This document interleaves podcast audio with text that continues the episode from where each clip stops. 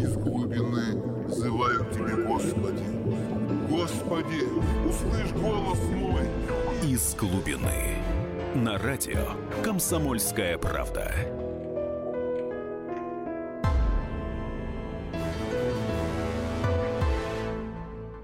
Добрый вечер, дорогие друзья. Итак, в эфире наша программа «Из глубины». Как всегда, рубка нашей подводной лодки показывается на поверхности. И сегодня мы беседуем на очень злободневную актуальную тему. Вообще, как покончить, как ликвидировать пятую колонну в Российской Федерации.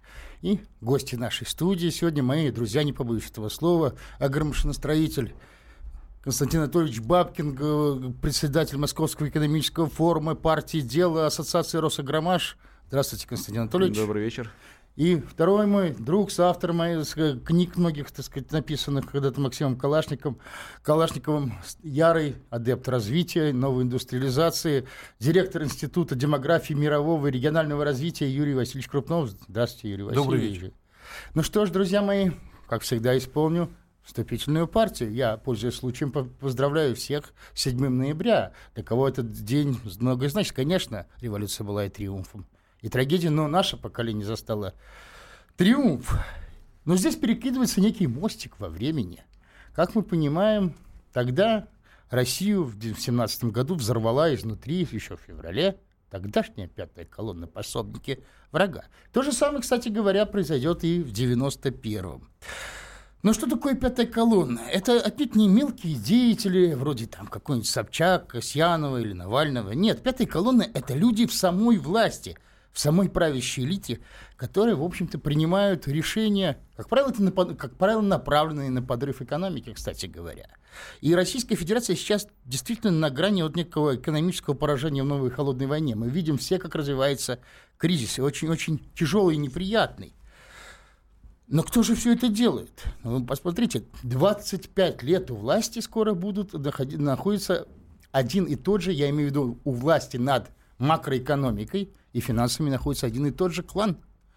Ну, собственно говоря, его основоположники, изначальный штамм – это Гайдар и Чубайс, а сейчас это уже, по-моему, второе или третье поколение.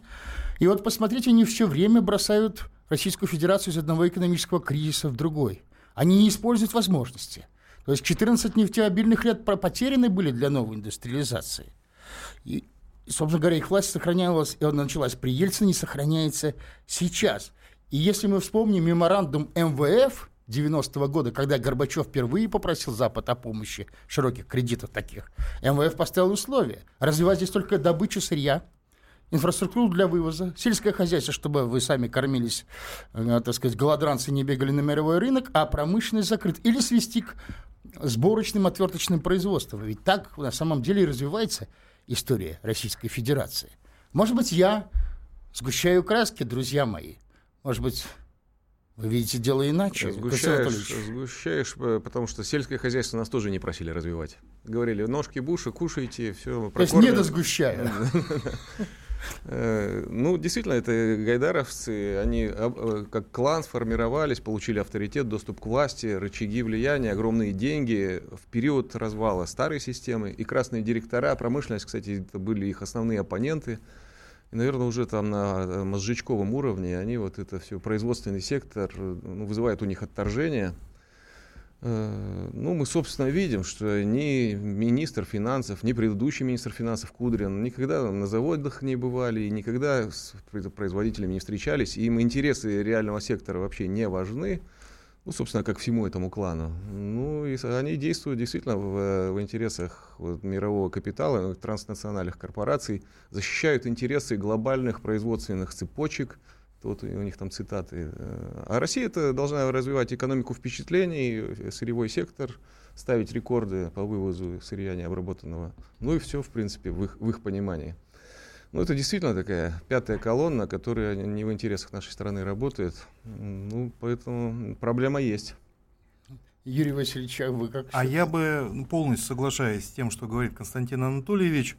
А, как раз бы заметил, что когда, собственно, 25 мая был разговор про этих замечательные глобальные технологические цепочки, в которые нам надо в лучшем случае встраиваться. На вторых ролях. Да, ну там на вторых, а то и на третьих, четвертых. То, кстати, ну, по крайней мере, такая утечка была, Путин сказал, что суверенитетом мы торговать не будем.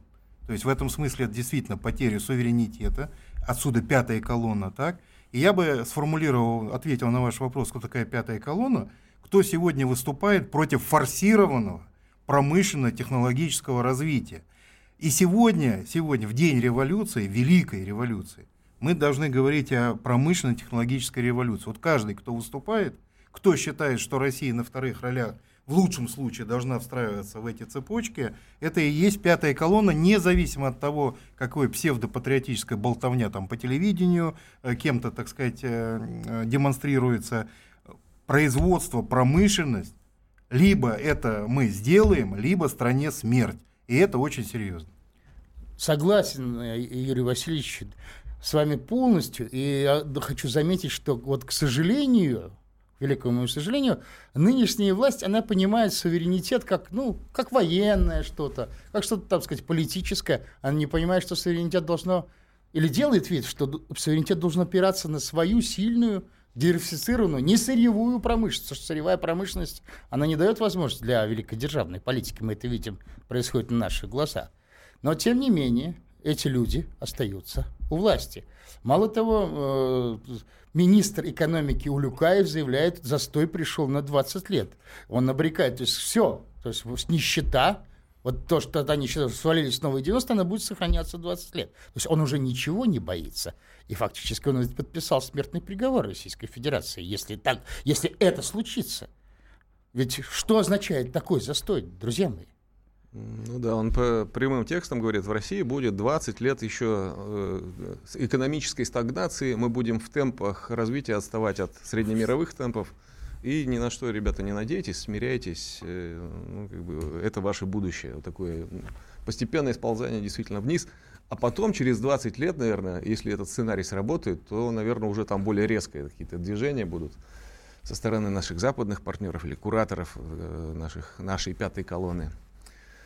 Вот, поэтому нам что-то действительно, тема актуальная, что-то надо нам делать, э, как-то отстранять этих от людей от экономических рычагов.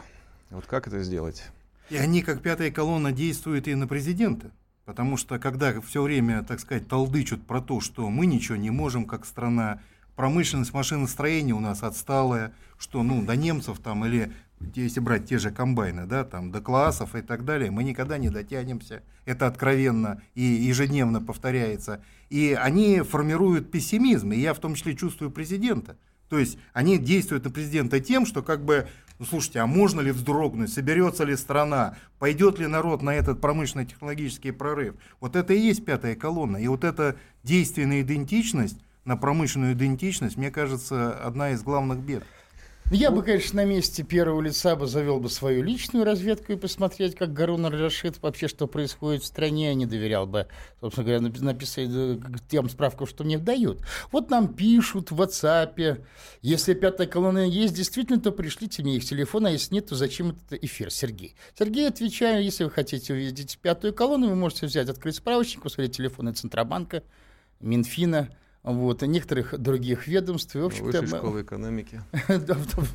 ну да, в том числе, да. И, да, кстати, именно вот, кстати, нет, кстати, действительно, даже если там Центробанк, вот Высшая школа экономики, ведь в этом и есть парадокс ситуации, что эти штабы неразвития, они очевидны. То есть вот, вот ведь не надо никакой разведки, не надо никаких там тайных агентов. Самое интересное, да. что в чем заключается, так сказать, сила, наверное, друзья мои, вот этой пятой колонны, она сумела внушить ныне правящим, что они являются носителями единственной экономической мудрости. Единственные на свете экономисты это они, все остальные это маргиналы. Это действительно страшная вещь. Я бы никогда бы не поверил, так сказать, в свои молодые годы, но вот теперь сам столкнулся с этим. Вот. Но все равно мы не должны складывать руки, потому что, в общем, мы должны пробиться. Дело в том, что ныне правящая пятая колонна, правящая макроэкономикой и финансами – она все-таки не вечна. Ее должны смести новые здоровые силы. Эти силы связаны должны быть с новой национальной индустрией, с передовой индустрией. Но об этом мы поговорим после некоторого перерыва. А вы, друзья мои, оставайтесь на нашей волне.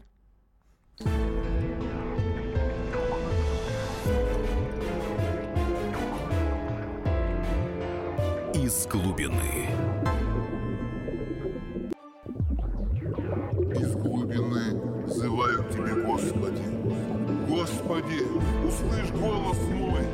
Из глубины.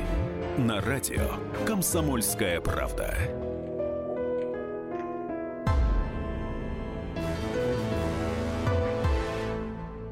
Еще раз добрый вечер, дорогие друзья. Мы продолжаем нашу программу на тему «Как ликвидировать в нашей стране пятую колонну». А пятая колонна – это именно системные либералы, которые управляют нашей макроэкономикой и финансами, которые наносят стране ущерба гораздо больше, чем 10 госдепов и 5 санкций вместе взятых.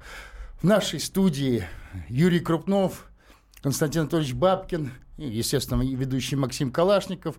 Напоминаю, что наш студийный номер телефона 8 800 297 02. WhatsApp, соответственно, плюс 7 967 297 02.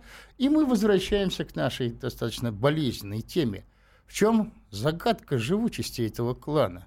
Вот я вижу, что они фактически, вот они осуществляют медленный, как варка лягушки, государственный переворот. То есть вот что началось в 2014 году, растянутая девальвация рубля, неиспользование продуктивной эмиссии, установление запредельных вообще ставок по, по кредитам, которые душат вообще промышленность на корню, установление налоговой системы, которая, в общем, направлена против того, всякого, кто что-то делает и они не боятся ничего. Открытие рынка, отсутствие протекционизма, вернее, отрицательный протекционизм, создание э, э, преференций импортерам, зарубежным, опять же, корпорациям. То есть четко идет Константин Анатольевич, вот Константин Анатольевич Бабкин это говорит, да, что четко идет работа на западных конкурентов. Вот я прошу развить да, эту так, тему. Ну, так они это и не скрывают. Опять же, вот мировые производственные цепочки, вот смотрите, как западные корпорации, надо, чтобы они хорошо развивались ну, мы должны жертвовать там, нашими интересами, мы же ради мира живем. Вот. Это, собственно, и, э, практически э, цитирую их документы. Вот. Это не скрывается. И вот сегодня, кстати, пришло, пришло известие, э, что 4, программа 1432 в сельхозмашиностроении в следующем году не будет финансироваться. Я хочу специально пояснить нашим друзьям, радиослушателям, что программа 1432 по постановлению это аналог западных, э, западных механизмов и китайских тоже поддержки нашего агромашиностроения, когда при покупке отечественного, отечественной агромашины, трактора или комбайна или навесного орудия, государство компенсирует производителю, но только при покупке, действительно, там, собственно говоря, часть стоимости. В нашем случае это 25-30%. Ну, ну, это аналог действительно китайских и европейских программ, но более слабый, потому что в Китае 50% э, размер дотации, в Восточной Европе 50% размер дотации, но у нас 25%. Вот. Э, но даже 25% субсидия она привела в последние два года к бурному росту в сельхозмашиностроении. С темпами 30-40% в год э, в производстве мы растем. Нам сказали, ну, ну молодцы, растете, но зачем вам дотации, вы что, без дотации не можете расти? Ну, мы должны вам срезать. И не будем финансировать э, не вас, а крестьян не будем финансировать и обновление парка в следующем году. Вот. Соответственно, будут э, наши китайские и европейские конкуренты нарастят мышцы на внутреннем рынке и придут сюда, опираясь на свою западную поддержку, на, на государственный программы продвижения своей продукции. И будут... выбит тут вообще отсюда всякого русского громошиностроителя. Да. С такой, а ну все равно, что они идут с кастетом в доспехах, а ты их встречаешь ну, в трусах. А русскому да. машиностроителю скажут, ну вот вы не справились, вы не, не умеете работать, идите вот купите. Ну вот это очередной пример Конкуренция, конкуренция. Да. да, Юрий Васильевич. Но я бы не согласился здесь с вашим главным посылом, Максим Александрович, э, с точки зрения, что вот экономист, такая экономика – а я-то считаю, что проблема в самой экономике. Я считаю, что вот этот экономизм, он и был навязан 25 лет назад. Потому что то, что говорит Константин Анатольевич, и то, что делает Константин Анатольевич, и наши машиностроители, это не экономика. То есть экономика следствия этой колоссальной организационной работы, конструкторской, изобретательской, чисто э, производственно-операционной, маркетинговой, э, созданием таких механизмов, как, допустим, вот эти 25% и так далее. Это колоссальная организационная, промышленная, технологическая работа. И экономика следствия – а иначе все получается глупо. Вот смотрите, э, мой друг Ефременко Владимир Филиппович из Хабаровска недавно график сделал, просто страшный. Значит, Дальний Восток, Дальний Восточный федеральный округ. ВВП растет последние 15 лет, причем так очень красиво, да? А население убывает.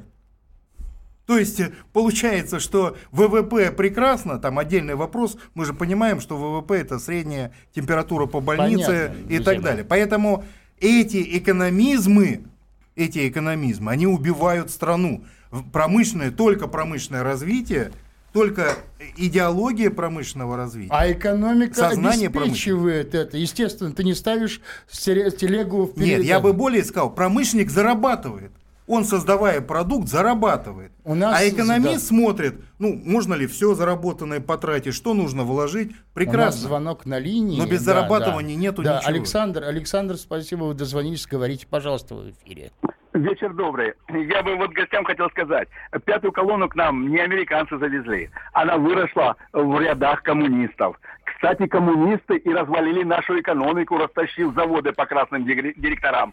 Но у меня вопрос вот к гостям. Они тут коснулись Октябрьской революции, как они сказали. Так вот, я хотел бы у них спросить, если они знают историю своей партии или какой там э, нашей страны историю. Как первые два года, с октября 17 по октябрь 19 года, Ленин и его сподвижники, соратники, называли события октября э, да, я прав... Александр, я хочу, не хочу уводить разговор в прошлое. Мы, рус, сейчас русский народ отравлен прошлым, надо думать о будущем. Мы не должны воевать э, события столетия, довоевывать события столетней давности. Давайте поговорим о нынешнем, как вообще нам выбраться из нынешней ловушки. Мы сегодня говорили о программе 1432. Более того, я раскрою секрет, да, в кавычках, что мы с Константином Анатольевичем Бабкиным ратовали на то, чтобы механизм 1432 распространить и на станкостроение, и на судостроение русское, а можно и, и на авиастроение. Можно? А я, если правильно понимаю, Константин Анатольевич, я просто пока смотрел документы, она вообще на год только принимается. То есть это не К- то, что каждый год на 10 лет, какая-то долгосрочная, то есть какая-то политика. Это вообще в этом году приняли а осенью, а так сказать, а забыли. Юрий Васильевич, да. а Юрий Васильевич, соответственно, всегда ратовал за то, чтобы принять долгосрочные программы создания будущего. Перевооружение села. Перевооружение, перевооружение села. села. Новый флот, новая авиация, то есть как крупные программы на много лет стратегически. Нет, она была задумана на 5 лет вперед. На нее, правда, были еж... выделены деньги не очень большие, ежегодно 1,9 миллиарда рублей. Это полтора процента бюджета Минсельхоза на такую огромную тему, как перевооружение села.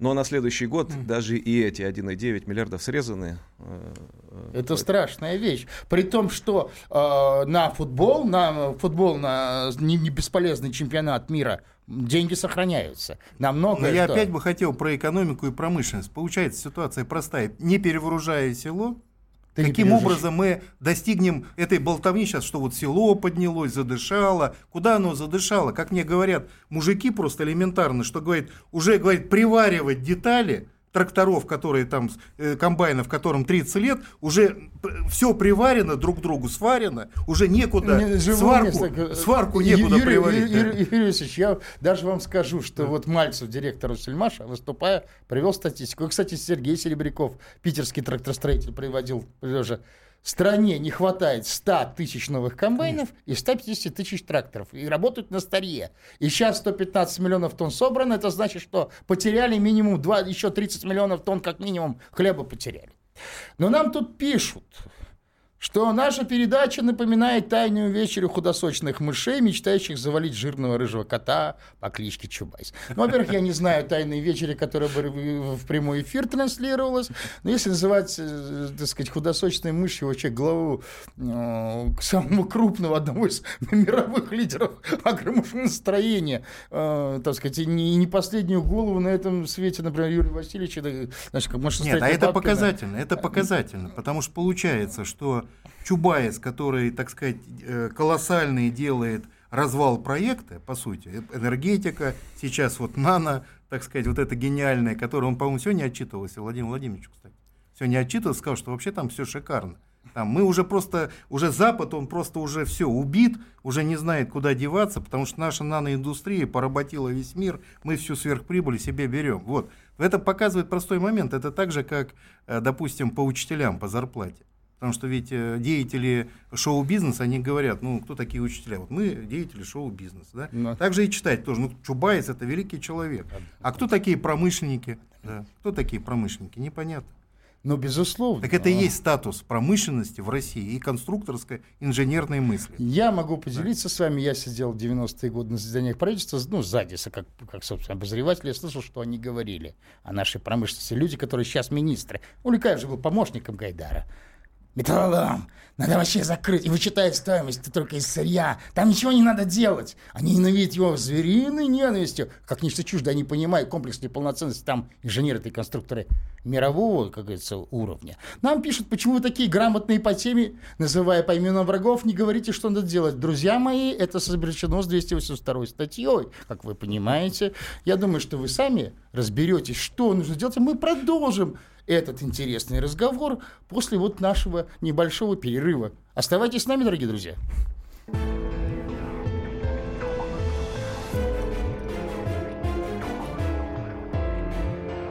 Из глубины. Из глубины взывают тебе, Господи. Господи, услышь голос мой. Из глубины на радио «Комсомольская правда».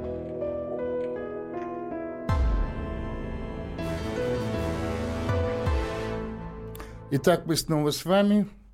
Мы обсуждаем сегодня проблему того, как покончить, как с пятой колонной Российской Федерации, которая сейчас фактически готовит экономический крах наш, нашей страны вот в ходе новой холодной войны.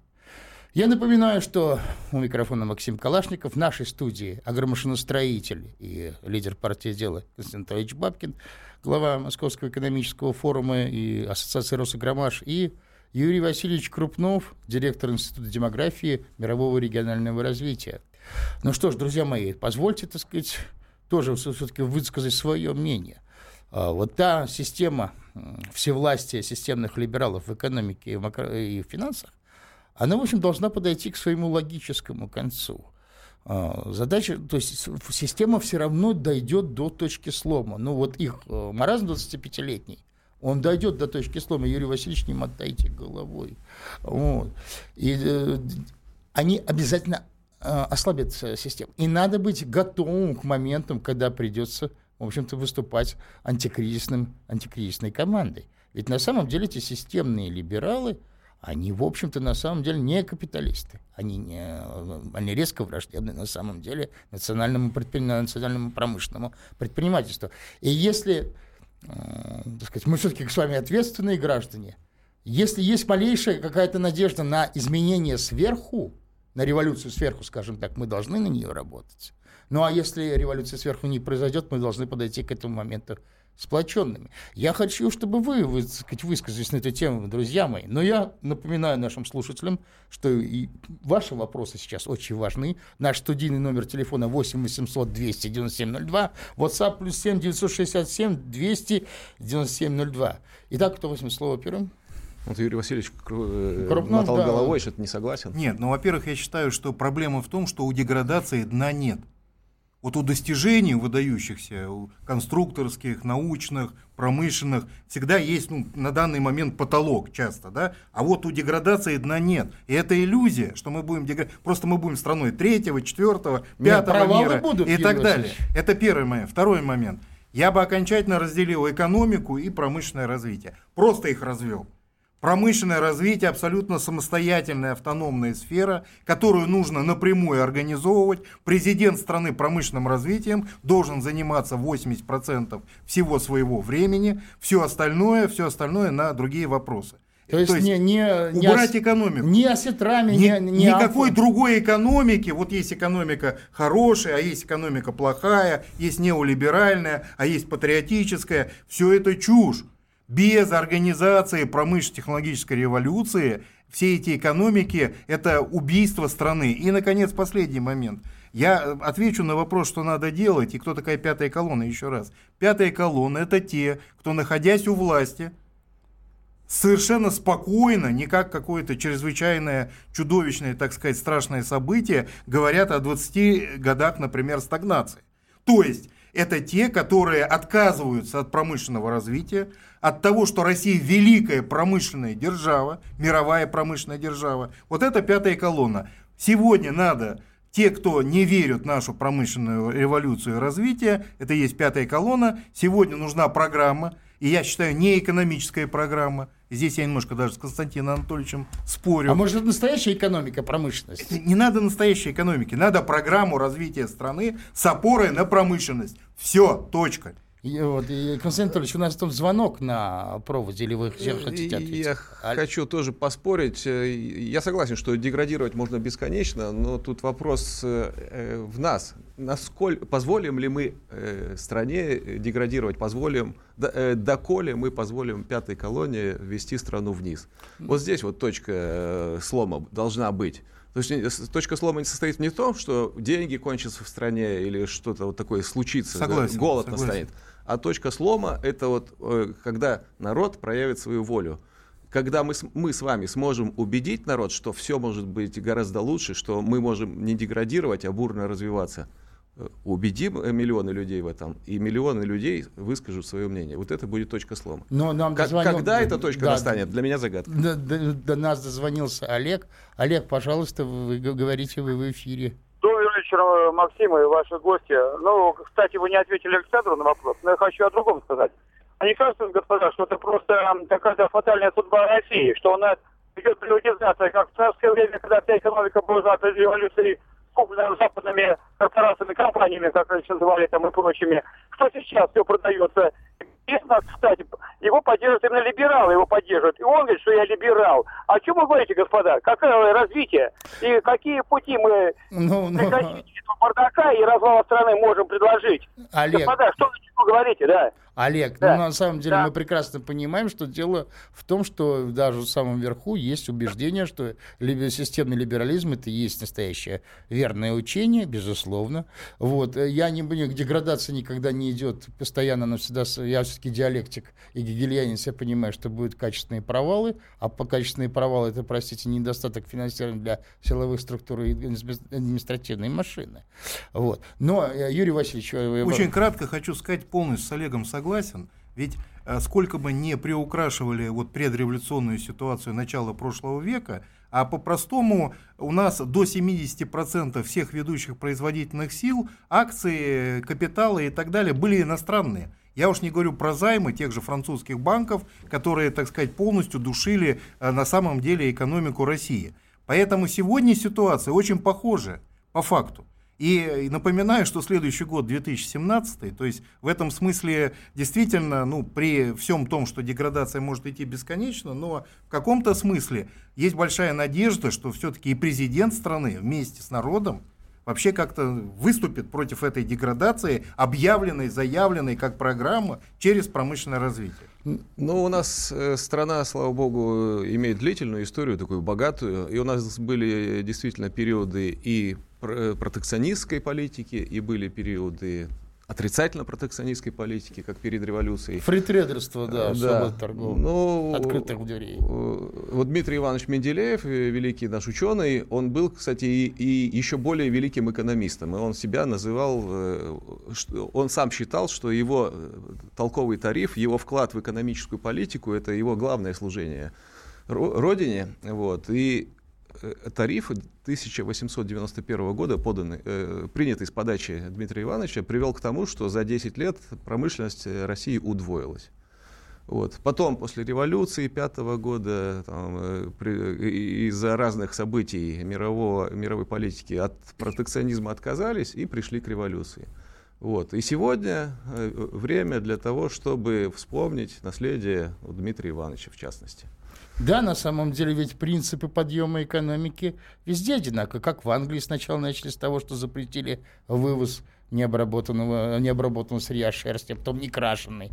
Португалия в 18 веке также поднималась в середине 18 века. Так что здесь на самом деле понятно, что нужно Но делать. Ну, Но я, я- думаю, что если бы Дмитрий Иванович э, слушал бы, э, то он не согласился с Константином Анатольевичем, он не что он экономист. Мне кажется, он промышленный политик, гениальный промышленный Мы- политик. хорошо, давайте не цепляться. Потому Юрий что, не, не, я не цепляюсь. возможно, я да. просто не в плане цепления, а в плане того, что действительно это промышленная политика высшего уровня, которой учиться и учиться. Безусловно. Но я как старый пессимист, да, так старый скептик, я уже видел, ну, все-таки, вот получается, что мне будет 50 21 декабря, Через 25 лет половину жизни я прожил при Российской Федерации. Вот. Но я помню ту страну. Я помню, как она погибала, когда вот элита перла по установленной колее тогдашней и ничего не хотела менять. Сейчас тоже понятно, что происходит, к сожалению, тот же процесс. Почему я говорю о том, что нам придется пройти через встряску? А, не, не изменит, пока не, не, не, удаст, не, не, не раздастся удар, а рифы не, не, не произойдет. Это очень жестоко, это хочется против, противоставать, но никуда от этого не денешься.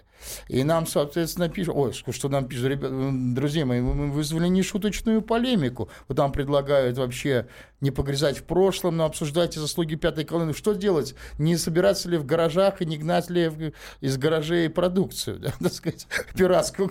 Ну, в гаражах мы, к сожалению, не сможем построить ни реактивных двигателей, ни двигателей там вообще эффективных, ни, ни комбайнов, ни тракторов, ни, ни промышленных роботов.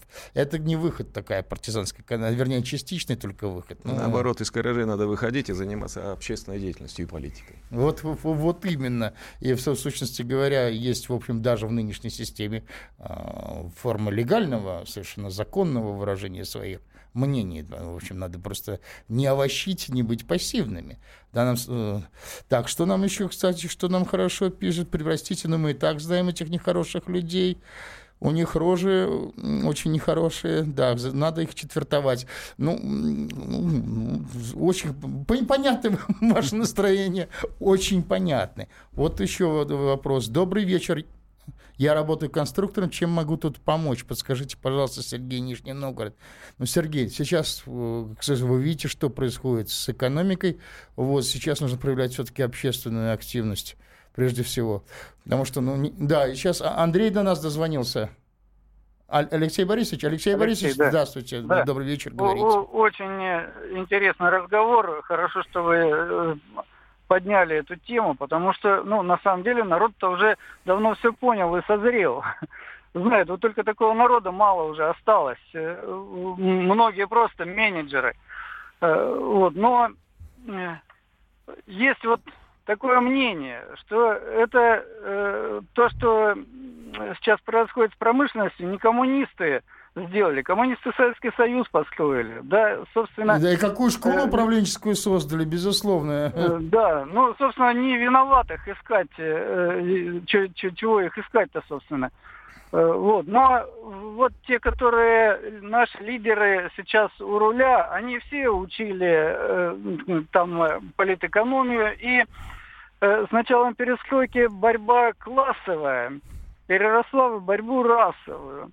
Но, но, но... зная, что такое рабочий класс, вот одна... Э, Алексей Борисович, у нас время, время на перерыв идет. Рабочий класс. Поэтому промышленность вот и гасят. Ну, безусловно, Алексей Борисович. Дело в том, что э, в саму идею новой индустриализации, нового развития страны, должен, в общем, у нее должен быть носитель. Да. Это, безусловно, должен быть это инженеры рабочие. Россия должна это и промышленники сами. Ввозящие паровозы, вывозящие паровозы, так Ленин говорил. Э, ну, мы все время возвращаемся, Алексей Борисович, у нас, кстати, время, к сожалению, к перерыву идет э, временному, да. Мы все время возвращаемся на, к одному и тому же сюжету. Вот. Но мы не должны складывать руки, друзья мои. Нельзя поддаваться унынию, надо бороться до конца. Нельзя оставлять этим уродом нашу судьбу. Но мы встретимся с вами после вот, перерыва, на который мы, мы уходим.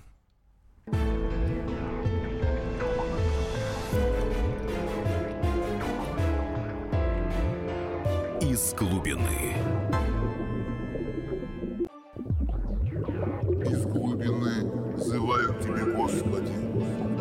Господи, услышь голос мой. Из глубины. На радио «Комсомольская правда».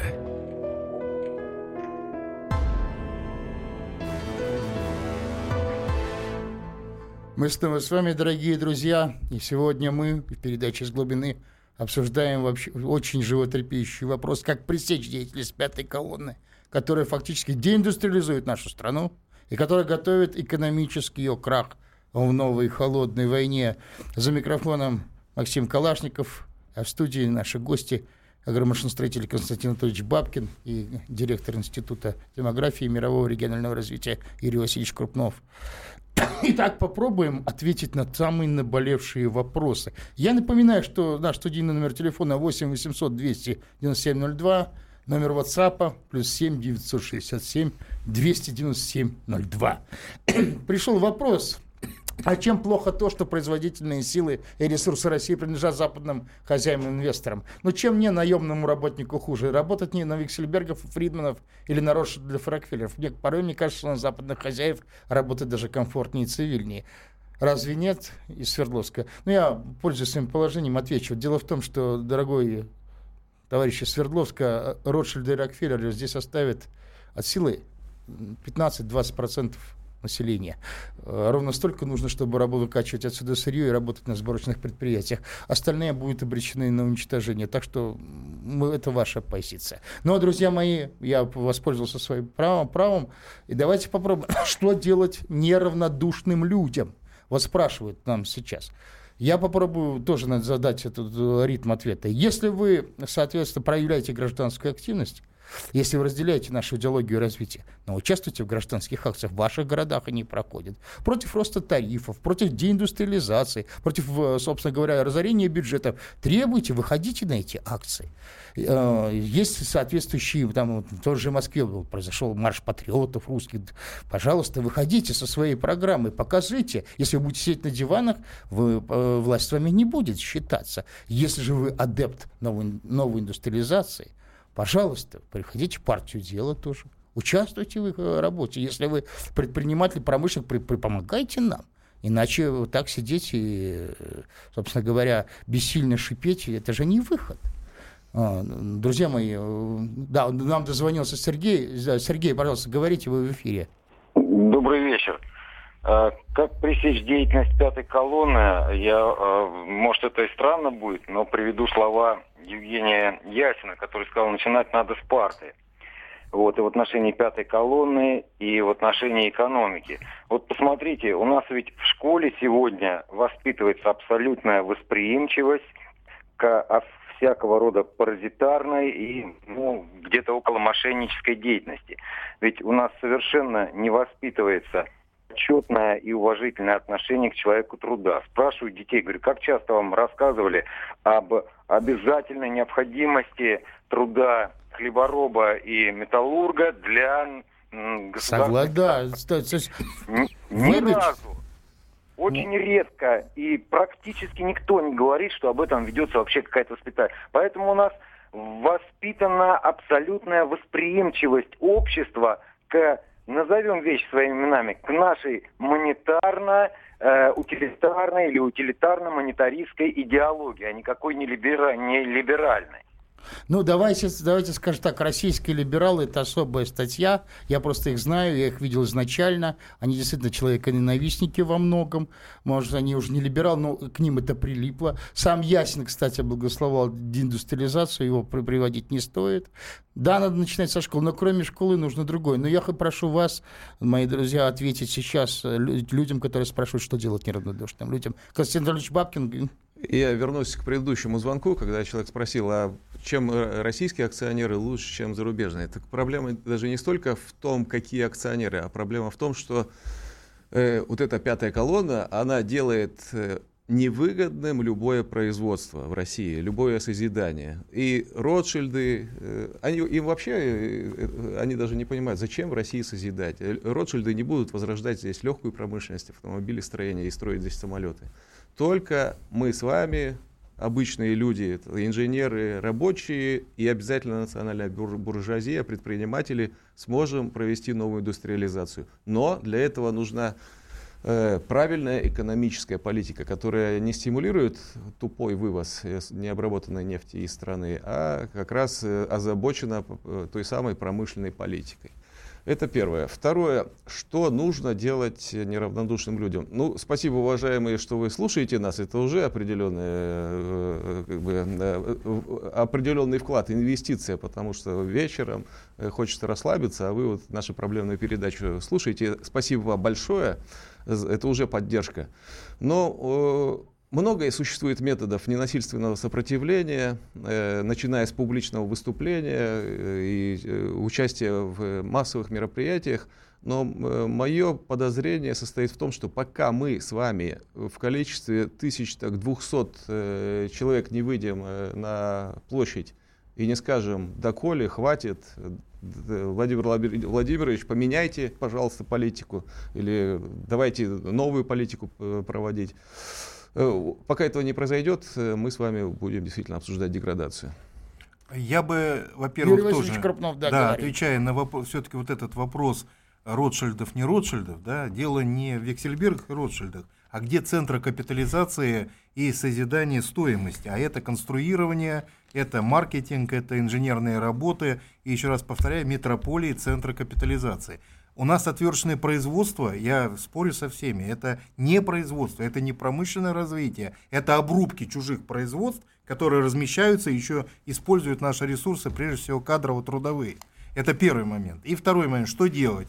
С моей точки зрения, тут тоже не совсем надо уходить вот в Чубайсов, так сказать, в Кудриных и прочее. Э, на своем месте надо культ делать промышленного развития. А это значит, если ты работник налоговой, там инспекции, допустим, налоговой службы, то не убивай производство. Каждая производственная единица в России – это национальное богатство и требует, это э, больше красной книги, это требует охраны, не добивая его налогами. Если ты правоохранитель, не делай благосостояние своей семьи на том, что ты, так сказать, немножко порезвишься с этими коммерсами, которые занимаются реальной экономикой и так далее. Давайте и в своих детях культивируйте любовь к сложному, созидательному, промышленному труду и выигрышу в мировой конкуренции в этой промышленной гонке. Понятно. Я бы добавил, друзья мои, вот тоже спрашивают, что, что, как, куда провокации будут на митингах. Все равно есть митинги социально-экономические, есть гражданские, они всегда можно выходить. Иначе они будут навязывать нам своего. Как мне Госман сказал, мы сидели рядом на радио, там, соответственно, говорит, вы же все равно живете по нашим законам, русские. Но все равно, ну что вы делаете, что вы можете сделать? Вот. Давайте, давайте проявлять активность. Да, сейчас я больше, может быть, и не могу сказать в эфире, но вы прекрасно понимаете, что есть вполне законные, законные внешние, не политические. Нас спрашивают, как вы относитесь к деньгам Гезель. Это те деньги, которые теряют стоимость. Я всегда говорю, что на Гезелевке везде проваливались. Нет. А, и шеймуратики, которые, на самом деле, талоны, которые обмениваются на рубли. Без рублей они не работают. Что Гезелевке, по-моему, напросто это поверье. Вот, Константин Анатольевич, вы вообще как промышленник готовы работать с гезелевскими деньгами? Я Или даже это... не знаю, что это такое, извините. Не готовы. Надо тупо с рублями работать. Ну, э, нужна твердая, твердая, надо... твердая валюта вообще-то национальная. Я напомню, что СЭФ, СЭФ имел свою единицу, свой СЭФовский рубль, и uh это была абсолютно учетная взаиморасчетная единица. Промышленнику нужно – чтобы было кому пользоваться его продукцией качественной и нормальной, а суть не в этих единицах и счетности. Понятно. У нас звонок на линии, но я хочу пока сказать, чтобы кому не утратили тему. Вот я как э, пессимист, да, как старый э, пессимист, который уже видел, я считаю, что все равно мы пройдем через... Мы никуда не денемся от нек- некой встряски. Ну, мы сейчас должны все-таки готовить людей э, сплачивать промышленников. Но до нас до, дозвонился Михаил. А, говорите вы в эфире, у нас очень мало времени, пожалуйста, покороче. А, здравствуйте. К сожалению, в современном мире есть одна тенденция, что э, государство и те, кто управляет государством, не имеют влияния на тех, кто имеет много денег. И в связи с этим управление осуществляется теми, кто имеет много денег. И они практически не подзаконны никаким актом. Вы кого хотя, в то же, хотя, хотя в то же время даже водитель грузовика имеет некоторые отдельные статьи закона, которые ограничивают его деятельность. И пока да. эта проблема не будет Михаил... решена, э, ничего хорошего не будет. При этом надо разделять деньги, которые получаются за счет какого-либо производства, хотя бы и отверточного, но лучше конечного, начиная от руды, и от денег, которые получаются путем спекуляций. Вот это должны быть в корне разные деньги. Согласен с вами. К сожалению, у нас вот сейчас выходит время. Я прошу прощения, что вас перебил, дорогой наш слушатель. Действительно, нужно сделать очень много э, в рамках одной передачи мы с вами не сможем обсудить все вопросы, но мы будем продолжать эти темы, ведь жизнь властно будет ставить их перед нами. Проблема такова. Друзья мои, спасибо, что вы пришли сегодня на этот эфир, начали этот разговор на эту сложную тему, и надеюсь, что Юрий Васильевич Константин Анатольевич, мы еще встретимся в этой студии. Да и вы, дорогие наши радиослушатели тоже, потому что мы никуда не уйдем от этого. Кризис нам придется встречать, но в этом кризисе мы должны выйти победителем. До следующего понедельника. Спасибо, до свидания.